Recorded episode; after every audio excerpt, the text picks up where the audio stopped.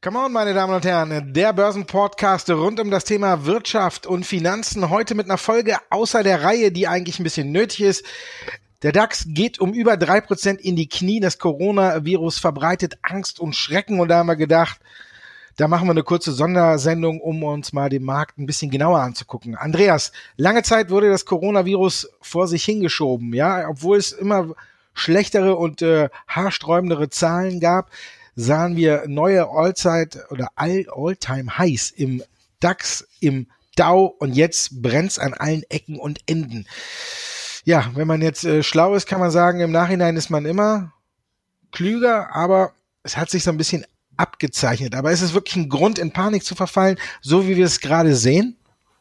Nee, ich denke nicht, Markus. Also wir betätigen äh, uns jetzt hier als Dr. House und Dr. Watson in Kombination, wer auch immer welche Rolle einnimmt. Aber es ist natürlich ein ernstes Thema, das stimmt schon. Ich glaube, dass es eher so ein, Schreck, äh, ein Schreckmoment ist. Also die institutionellen Investoren haben vorher damit gerechnet, dass man eigentlich den, die Corona-Epidemie in China ein Stück weit eingrenzen kann. Jetzt zeigt sich aber, dass es doch eine Pandemie wird und das kann dann eben doch größere Folgen haben, weil man sieht ja schon eben die Lieferketten, Produktionsketten in China unter äh, teilweise doch Druck gekommen, beziehungsweise hier Ausfälle eben erlitten. Für viele Unternehmen hat es dazu geführt, dass man eben Umsatz- und Gewinnwarnung zumindest schon mal für das erste Quartal rausgegeben hat. Und jetzt sieht man eben oder hat eben auch Nachrichten eben aus Italien, dass man hier bereits auch schon darüber nachdenkt, die Grenzen zumindest erstmal zuzumachen, um hier ähm, das Problem lokal eben weiter behandeln zu können und die Ausbreitung zu verhindern. Also man hat hier so ein bisschen schon, es ist schon Panik. Aber ich habe mir vorhin auch schon einige Kommentare gelesen und Warren Buffett hat sich heute auch schon wieder zu Wort gemeldet und meinte, ja, Coronavirus, klar, sicherlich eine,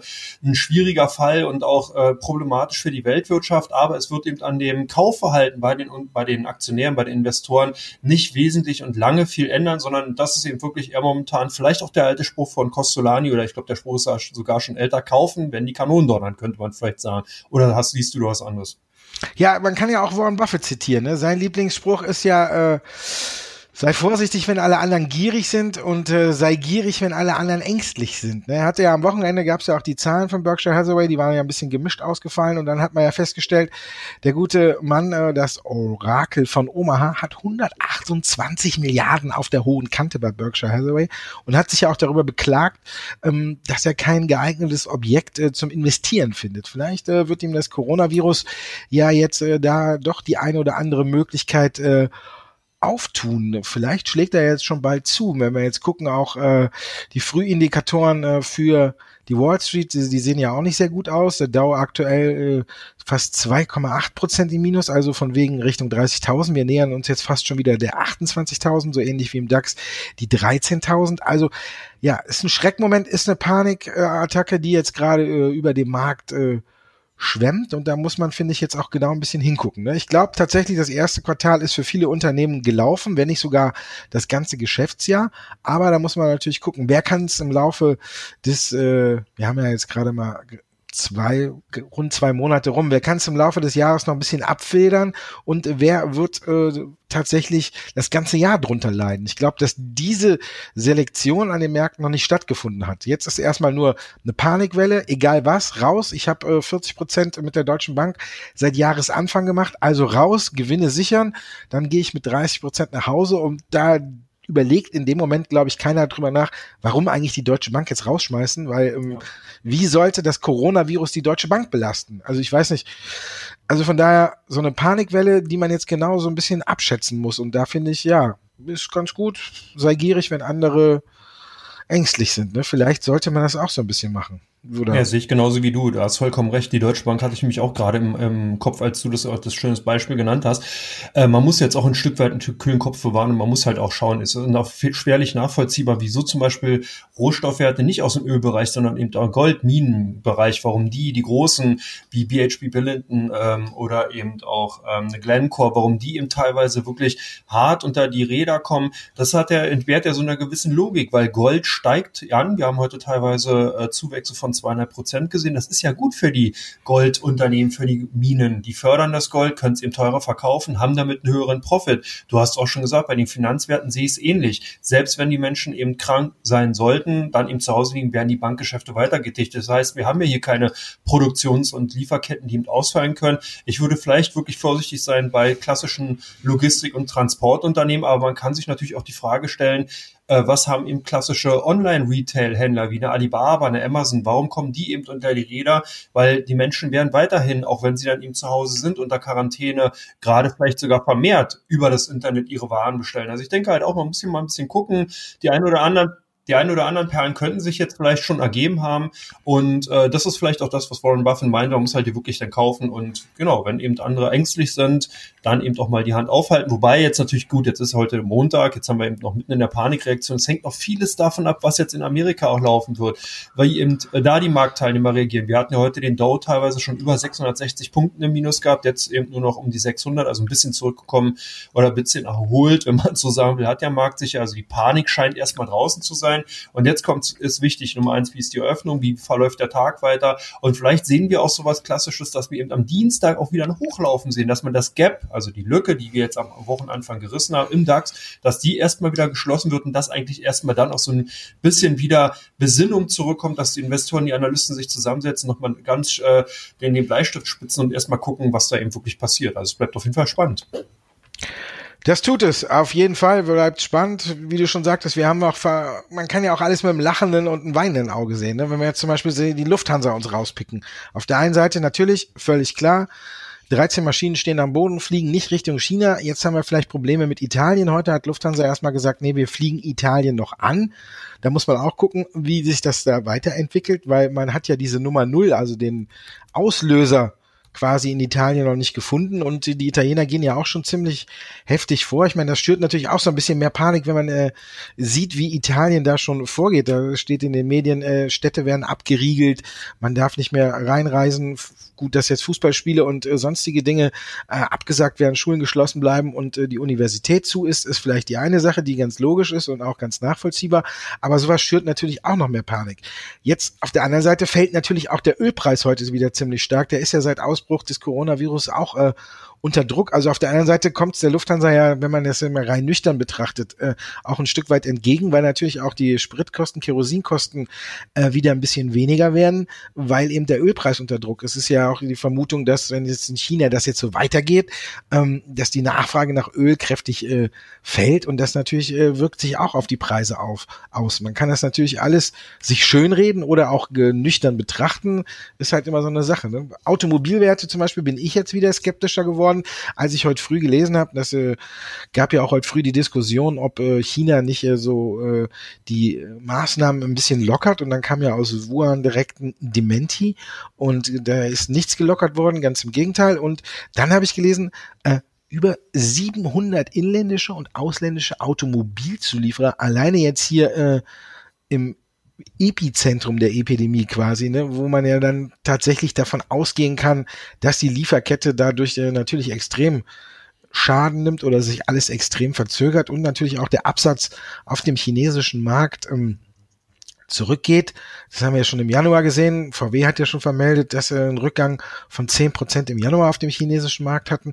Also da muss er auch sagen, ist die Frage, die wir uns auch schon bei der letzten Ausgabe gestellt haben schieben die Leute das nur auf oder machen die wirklich, äh, jetzt sagen die dann, nö, dann fahre ich mein Auto halt eben noch ein Jährchen weiter. Jetzt konnte ich mir nicht kaufen und äh, oder es dauert mir zu lange, ist halt die Frage. Wie siehst du es? Äh, wer, ist es aufgeschoben, ist nicht aufgehoben, aber bei gewissen Dingen muss man sagen, da werden die das ganze Jahr dran knabbern.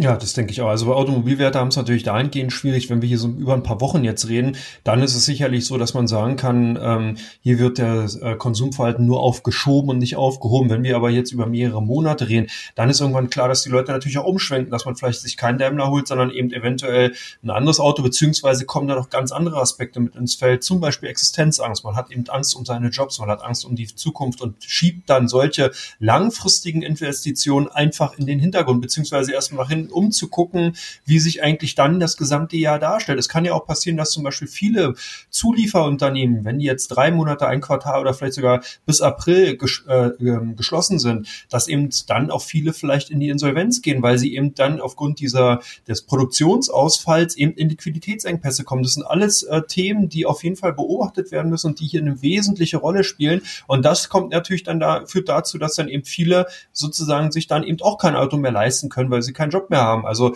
es sind sicherlich Punkte, die auch, ich glaube, wir hatten das auch im letzten Podcast schon gesagt, wenn man sich die Zulassungszahlen beziehungsweise die Absatzzahlen in China ansieht, da, die sind teilweise im Januar um 92 Prozent abgesunken. Also das ist wirklich, sind wirklich dramatische Zahlen, das kann man gar nicht anders formulieren und zeigt eben auch, was für Auswirkungen das eben hat. Bei Apple oder also bei Smartphones oder bei eher so äh, ähm, ich sag mal, Güter des, des täglichen Bedarfs, Fernsehen, äh, TV-Geräte etc., da sehe ich es vielleicht so, dass man sagt, okay, dann kauft man sich die halt nicht im ersten Quartal, sondern eher im zweiten, weil das dann im, im Zweifel dann wirklich eher auf, aufschiebende Wirkung hat. Aber eben doch langfristige Investitionsgüter, da sehe ich wirklich ein Problem. Und das ist auch ein Stück weit problematisch, weil das eben wirklich auch sehr, sehr wichtige Produkte sind, die zum Beispiel für das Bruttoinlandsprodukt von China eben äh, Sorge tragen, beziehungsweise dazu beitragen, um eben hier in der, in der Breite, was China ja immer in den letzten Jahren angestrebt hat, hier ein ganz, ganz stabiles Wirtschaftswachstum aufzubauen. Also es ist, wird sicherlich interessant. Ich will jetzt hier auch nicht den, den Teufel an die Wand malen, beziehungsweise jetzt hier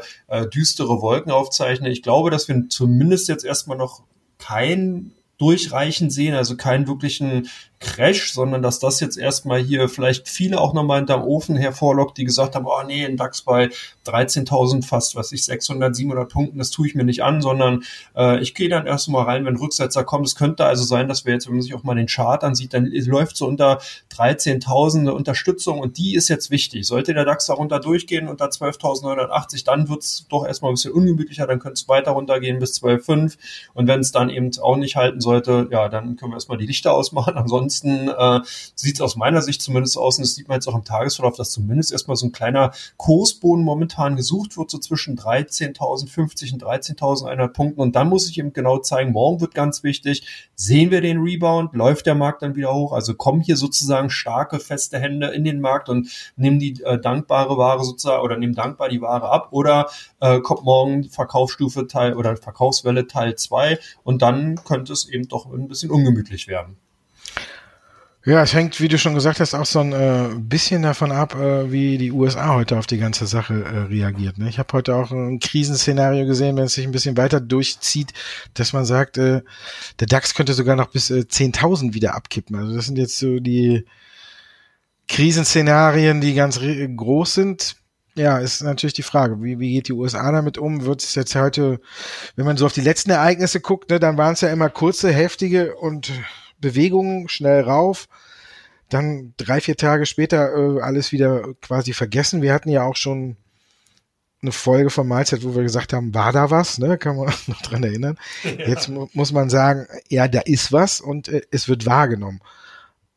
Wenn man jetzt noch auf den IFO Geschäftsklimaindex guckt, der heute ja dann noch äh, über den Erwartungen liegt, also dann sieht es sieht so aus, als wenn die Unternehmen auch noch selbst keine großen Befürchtungen haben. Das könnte ja so beruhigt heute auch nicht so richtig, aber vielleicht, ich habe auch ein bisschen geguckt, ich habe gedacht, der ist äh, im Keller, aber nee, von wegen, der ist äh, sogar besser als erwartet und ja, ich bin so ein bisschen noch hin und her gerissen. Ne? Bei Mahlzeit habe ich äh, Freitag noch einen DAX-Put reingeholt und der frohlockt heute und sichert äh, mein Musterdepot da ab, aber ist natürlich ein schwacher Trost. Ne? Ich habe auch gelesen, einige, die jetzt natürlich, es ist das Szenario, wo wir auch so ein bisschen gewarnt haben. Ne? Alle, die beim Alltime high drauf aufmerksam geworden sind im DAX, juhu, da geht was, da kann man wieder richtig Geld verdienen mit Aktien. Äh, die gucken jetzt natürlich erstmal äh, ordentlich äh, aus, dumm aus der Wäsche, ne? weil es geht ja eben nicht so weiter, weil diese Problematik eben äh, nicht mehr ausgeblendet werden kann. Also ich finde es auch interessant insgesamt, dass ja eigentlich Crash oder Kurskorrekturen bisher in der Vergangenheit nie mit Ansage erfolgten. Und ich glaube, für mich ist das Gefühl, dass der Coronavirus ein Stück weit auch schon in den Märkten eingepreist war, ähm, zeigt mir irgendwie, dass wir hier noch nicht das große Durchreichen sehen. Ich glaube wirklich eher, dass natürlich ähm, sehr, sehr viel Euphorie einfach drin war, dass man hier die fundamentale Ausgangsbasis einfach maßlos äh, überlastet hat, dass man hier einfach zu viel angenommen hat. Und ich glaube, dass wir momentan einfach auch eine wirklich notwendige Korrektur gar nicht mal wirklich aufgrund des Coronaviruses sehen, der natürlich tragisch für viele Menschen ist und äh, der jetzt auch gar nicht kleingeredet werden soll. Aber insgesamt war es ja schon ein mulmiges Gefühl. Wir haben uns auch in den letzten Wochen schon immer darüber unterhalten. Schaut man eben zum Beispiel in den USA Aktien wie die Tesla an, die sind ja die sind ja, ich weiß gar nicht, wie man das ausdrücken soll, die sind ja eigentlich weg von jeglicher rationaler Bewertungslogik, sondern da ist halt da spielen ganz andere Mechanismen eine Rolle. Und diese Mechanismen werden eben momentan jetzt, könnten dann zumindest eben wegkorrigiert werden und führen eben dazu, dass man eben auf vernünftige Niveaus wieder zurückkommt. Auch wenn man in die zweite Reihe guckt, zum Beispiel eine Managcheck, äh, heute mit minus sieben Prozent und andere Unternehmen, die ja halt dahingehend auch nochmal ganz äh, äh, stark unter die Räder kommen. Das sind alles natürlich dankbare Gelegenheiten, wo viele sagen, wie du gesagt hast, ah, ich nehme erstmal Gewinne mit. Ich habe hier in den letzten Monaten, vielleicht sogar Jahren äh, ausgehalten. Jetzt ist mir dann doch erstmal ähm, die Luft zu heiß und ich ziehe mich erstmal zur Seite. Aber das sind meistens auch genau solche Szenarien. Die Leute kommen dann eben auch wieder zurück. Wenn es nämlich dann eben wieder in die andere Richtung geht, wenn denn sozusagen hier eine Konsolidierung erfolgt ist, dann kommen die auch wieder im Markt rein und investieren auch wieder ein richtiges Versagen, also ein richtiges Entziehen aus den Aktienmärkten, das wären eher wirklich Szenarien, wie du, wenn wir eben zum Beispiel wirklich panikartige Situationen gesehen hätten, die Oma hätte wie früher 2000 ihr Haus verkauft, es wären Hypotheken auf die Häuser aufgenommen worden, man hätte hier im großen äh, äh, Rahmen dann in Spekulationen auf Kreditbasis gesehen, alle wären in den Aktienmarkt rein, Telekom bei 120 und was wir nicht alles damals erlebt haben, dann wäre sicherlich eine Phase gewesen, das Geld ist dann auch wirklich weg. Wenn so eine Aktie dann einfach 10, 20, 30 Prozent im korrigiert, dann haben die Leute ihr Geld verloren und können nicht neu investieren. Momentan sehen wir ja Gewinnmitnahmen, das heißt, die Leute haben ja Gewinne, die dann auch wieder bereit sind zu reinvestieren. Also von daher denke ich mal, meine Meinung, Crash mit Ansage gab es nicht, Korrektur ist willkommen gewesen. Äh, ich bin gespannt. Natürlich muss man gucken, muss auch als Investor, wenn man an den Börsen unterwegs ist, haben wir immer gesagt, auch mit Stop-Loss natürlich arbeiten. Das heißt, dass man eben hier nicht böse überrascht wird. Aber das gehört eben auch dazu. So ein Stück weit diese, die Volatilität, die Schwankungsbreite ist eben nur mal das Salz in der Börsensuppe. Können wir wieder bei Stop-Loss diskutieren, ne? Aber erstmal natürlich auch, das gleiche gilt ja auch über bei den Wasserstoffwerten. Ich gucke gerade drauf, ITM Power 8%, Ceres 6, PowerCell heute 10% wow. in den Miesen, auch Dynacert und Neil auch. Also wir sehen es auch bei den Wasserstoffwerten, die ja auch jeglicher Bewertung entflohen waren, äh, ist natürlich klar, dass, dass jetzt äh, solche Attacken äh, da auch was auslösen, dass man sagt, okay, ich nehme erstmal die Gewinne mit. Das ist schon die eine gute Sache. Nur beim Stoppkurs, ne, für die Anfänger, die alle dazugekommen sind, wenn heute alle durch eine Tür wollen, ne, dann ist der Stoppkurs äh, eher hinderlich als wirklich förderlich, ne, weil man dann vielleicht dann die Aktie irgendwann dann auch äh, ganz unten unlimitiert im wahrsten Sinne des Wortes auf den Markt schmeißt, weil wenn alle aussteigen, dann braucht man nicht davon ausgehen, dass man zu dem gesetzten Stoppkurs auch die Aktie an den Mann bringt. Ne? Genau. Von daher vielleicht da nochmal, wenn sich der eine oder andere Neuling heute im Depot wundern sollte, warum äh, er den Stoppkurs irgendwo gesetzt hat, aber die Aktie viel tiefer verkauft hat, das ist dann äh, die Kehrseite der Medaille, wenn es tatsächlich äh, so weit ist, dass alle Anleger durch die gleiche Tür rennen wollen. Also da ist der Stoppkurs dann nicht immer das Gelbe vom Ei. Ja, aber es hat kein äh, Wasserstoffwert jetzt, jetzt mehr über 100 Prozent seit Jahresanfang gemacht. Das ist schon mal, das ist ja schon mal wieder eine Basis, auf die man aufbauen kann. Am äh, Donnerstag zum Beispiel kommen äh, die Zahlen von PowerCell. Vielleicht ist das ja auch schon wieder ein Indiz. Man muss ja auch sagen, die Fantasie ist ja da. Ne? Die wird ja auch überall bei den Wasserstoffwerten extrem geschürt. Ne?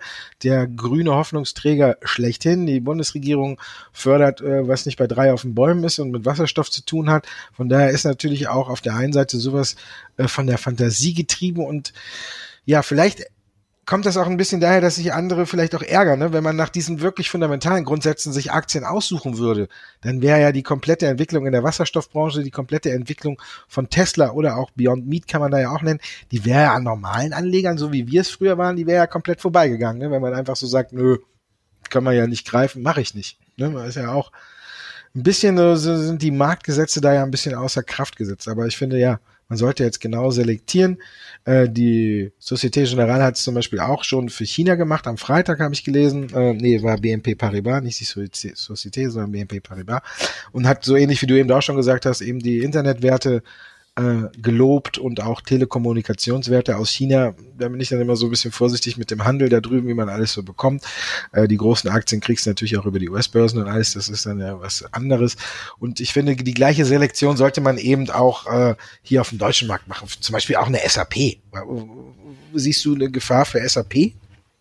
Naja, zumindest sind die so breit aufgestellt, dass die sicherlich das eine oder andere erstmal abfedern können, dass man hier äh, mögliche Rückgänge, die dann vielleicht dadurch entstehen, dass eben Unternehmen, die dann eben wir haben es vorhin das Szenario beschrieben, wir werden Zulieferer in China, würde jetzt eben doch in ein Liquiditätsproblem kommen, der würde natürlich seine Investition in neue SAP-Software erstmal zurückstellen. Aber äh, SAP ist so ein großes Unternehmen und ist international so weit aufgestellt, dass man dahingehend, glaube ich, auch weniger Probleme hat. Oder guckt dir eine E.ON oder eine RWE an, die beiden Werte minus zwei Prozent. Da kann man sich doch fragen, was haben deutsche Versorger wirklich jetzt direkt mit dem Coronavirus zu tun? Das hat damit zu tun, die Werte sind halt im Minus, weil der Markt im Minus ist und dann sozusagen mit von dieser großen Ver Verkaufswelle einfach überrollt werden. Und so zieht sich's eigentlich auch generell durch. Guck dir eine Fresenius an, minus drei Prozent. Healthcare-Aktien eigentlich äh, dein, dein Steckenpferd, wenn man zu, du hast ja immer sehr, sehr schöne Tipps auch gehabt in der Vergangenheit oder beziehungsweise Hinweise gehabt in der Vergangenheit. Ähm, wa warum sollten Healthcare-Aktien heute unter Druck sein, Markus? Ich weiß es nicht genau. Du hast ja jetzt hier noch das somit das harmloseste Beispiel ausgewählt. Ne? Wenn man auf eine Eckert und Ziegler guckt, dann sieht die Sache äh, schon wieder noch äh, ganz böse aus. Die ist ja heute fast über zehn Prozent kriegt die auf die Mütze. Da, ja, da fragt man sich ja tatsächlich. Aber das sind halt auch die Aktien, ähm, die zuletzt unheimlich gut gelaufen sind und die werden jetzt dann ganz äh, schnell abgestraft und Eckert und Ziegler ist zumindest wieder bei 9,48 mittlerweile angekommen oder eine Isra Vision, die übernommen wird. Also da sieht man, wer übernommen wird, eine Isra Vision oder eine Osram, die sind im Plus, der Rest ist alles komplett im Minus. Deutsche Börse, auch eine Sache, die müssten ja eigentlich, äh, ja. müsste die Aktie heute 5% im Plus liegen, weil bei der Verkaufswelle kann man davon ausgehen, äh, dass sich auch äh, im Februar die Leute oder die Betreiber der Börse Frankfurt, sprich die Deutsche Börse, sich die Hände reiben wird. Also von daher, klar, es gibt Fälle, wo man sagen kann, ist gerechtfertigt, wenn ich auf die Autobauer gucke. Ja, Daimler hat zuletzt mit guten, schlechten Nachrichten geglänzt und kriegt dafür jetzt auch noch sechs Prozent äh, die Quittung dafür. Das sind für mich Sachen, die sind nachvollziehbar.